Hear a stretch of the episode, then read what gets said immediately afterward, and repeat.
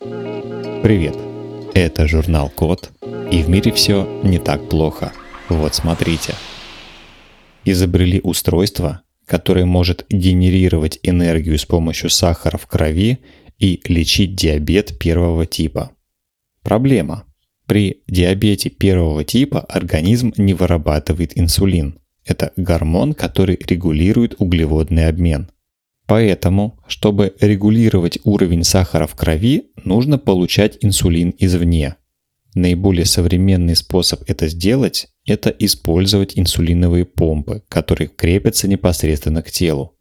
Это удобнее, чем делать инъекции инсулина обычным шприцом или шприцом ручкой. Помпа – это такое же носимое внешнее медицинское устройство, примерно такое же, как кардиостимулятор – для его питания используют одноразовые или перезаряжаемые батареи. Но отслужив свое, такие батареи становятся отходами и вредят экологии. Исследователи швейцарской высшей технической школы Цюриха сделали устройство, которое вырабатывает электрическую энергию из излишков сахара в крови.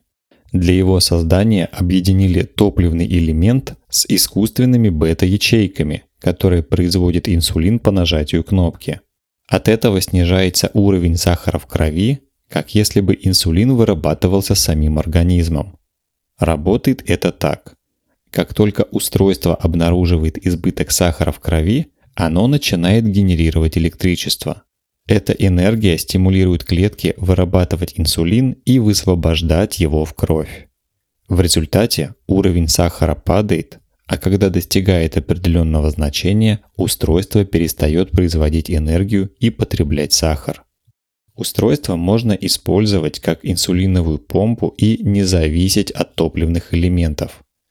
Но получаемой энергии достаточно не только для стимуляции клеток, но и для питания внешних устройств, например, смартфона.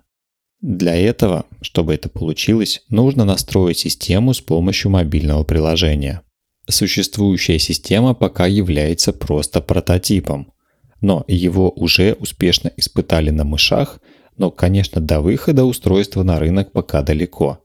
Возможно, что в будущем им будут пользоваться не только пациенты с диабетом первого типа, но и все, кто потребляет слишком много углеводов. На этом все. Спасибо за внимание. Заходите на сайт thecode.media и подписывайтесь на нас в социальных сетях. С вами был Михаил Полянин.